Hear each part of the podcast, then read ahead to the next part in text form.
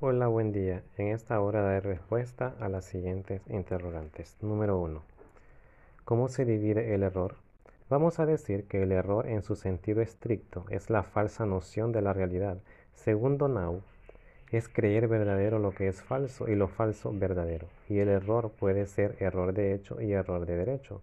El doctrinario Guillermo Ospina, para aclarar esta diferencia, acude a Paulo, quien daba un ejemplo que consiste que si una persona celebra un contrato con un menor de edad creyendo que negocia con un mayor de edad, comete error de hecho.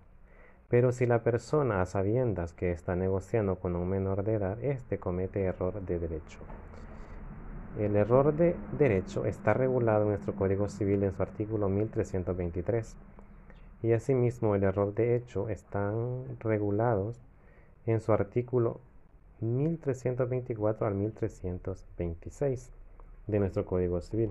De acuerdo a la doctrina francesa, el error de hecho se divide en error de obstáculo o error obstativo o destructivo. Asimismo, error sustancial o determinante o dirimente. Y error indiferente. Pregunta 2. ¿Cuál de los vicios, en su opinión, es más común y cuál es el más importante? En mi opinión, Considero que el tipo más común que se da es el error, ya que al momento de firmar un contrato hay muchos factores que se pueden dar para malinterpretarse. Ejemplo de ello es cuando se hace un contrato, digamos, entre la persona X y la empresa Tigo por los servicios de cable, los cuales estaban en promoción los primeros tres meses pagando 5 dólares por por causa de la pandemia, pero después de transcurridos los tres meses se pagará la tarifa normal, que es de 15 dólares. Y la persona X piensa o entiende que esa cuota de 5 dólares pagará siempre y firma el contrato y pasados los tres meses le viene el recibo que le tocará pagar 15 dólares. O ahí hubo una mala interpretación, o sea, un error. Y esto, según nuestro código civil, en su artículo 1323 nos habla, ¿verdad?, de los tipos de de los tipos de vicios que son el error, fuerza y dolo. Asimismo, considero que los tres son muy importantes en lo personal, tanto el error, la fuerza y el dolo, y que a menudo se presentan casos de estos tipos, por lo cual considero que todos son importantes. Pregunta 3. ¿Cuál es el plazo que tiene la mujer casada para alegar la nulidad del matrimonio por uso de la fuerza? De acuerdo a nuestra legislación y principalmente en el Código de Familia en su artículo 95, establece que la mujer casada tiene tres meses contados a partir del día en que cese la fuerza para alegar la nulidad del matrimonio y de esta manera anular el matrimonio por haberse contraído mediante el uso de la fuerza. Pregunta 4 el error reverencial vicia o no el consentimiento. De acuerdo a nuestro Código Civil, en su artículo 1327, inciso 2, nos dice que el temor reverencial, esto es, el solo temor de desagradar a las personas a quienes se debe sumisión y respeto, no basta para viciar el consentimiento, por lo cual el temor reverencial no vicia el consentimiento. Pregunta 5 de un ejemplo de un caso de fuerza insuperable y cite bases legales. Ejemplo. Don Guillermo siempre ha soñado con una casa de dos plantas, por lo cual decide construirla con el dinero de sus ahorros. Va a la ferretería llamada Tenemos todo lo que necesitas y se ponen de acuerdo en el tipo de materiales que quiere para construir su casa y el precio. Firman el contrato, pero dentro del contrato establecen cláusulas y una de ellas, en su numeral tercero, dice que la entrega de los materiales se realizará el día 10 de abril de 2020 y que si no se cumple con lo establecido, acarrea una multa, de acuerdo al artículo 85 de la Ley de Adquisiciones y Contrataciones, esto es la CAT.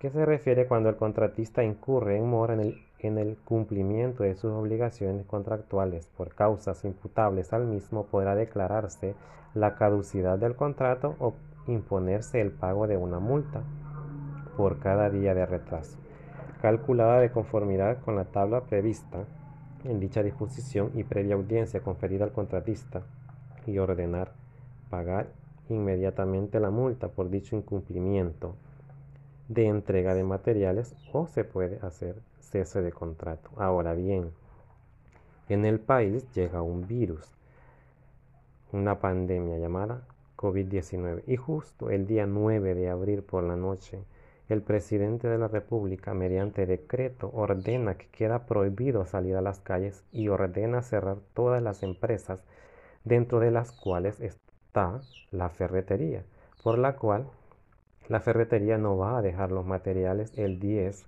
de abril como estaba estipulado en el contrato. Pero, considerando que en el caso concreto la ferretería sostiene que no es su culpa, sino que por concurrencia de causas ajenas a su voluntad en virtud de que las causas que generó el atraso eran imputadas a la pandemia y al decreto de no trabajar. Por ende, le hacía imposible llevar los materiales. Es algo que está fuera de sus alcances.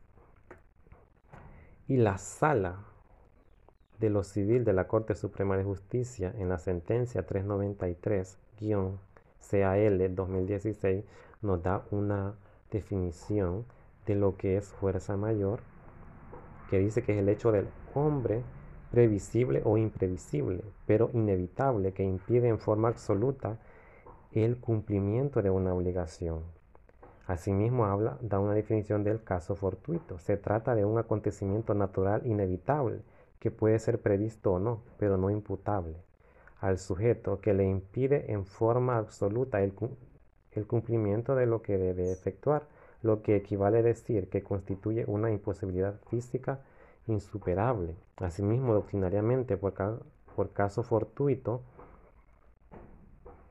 se entiende un evento natural inevitable al cual no es posible resistir como un terremoto, rayo, huracán, incendio, no imputable, epidemia, etc. Y por fuerza mayor a hechos humanos inevitables para cualquier deudor como su aprisionamiento por error de la autoridad. En ambos casos el deudor queda exento de responsabilidad y así lo prevé el artículo 1429, inciso segundo de nuestro Código Civil, citado como regla general al señalar la mora producida por fuerza mayor o, caso fortuito no da lugar a indemnización de, perjuicios, dado a que los efectos jurídicos del caso fortuito y los de fuerza mayor son equiparables como causa de exclusión de responsabilidad y en nuestro Código Civil, en su artículo 43, nos incluye ambas expresiones al decir se llama fuerza mayor o caso fortuito, el imprevisto a que no es posible resistir como, una, como un naufragio, un terremoto, el apresamiento de enemigos, los actos de autoridad ejercidos por un funcionario público, etc. Esto establecido en el artículo 43, por lo cual, por todo lo expuesto, Anteriormente, en el presente caso, queda exenso de responsabilidad la, la ferretería. Tenemos todo lo que necesitas, porque es algo que pasó que está fuera de sus alcances, por lo cual no pudieron cumplir la entrega de los materiales. Buen día.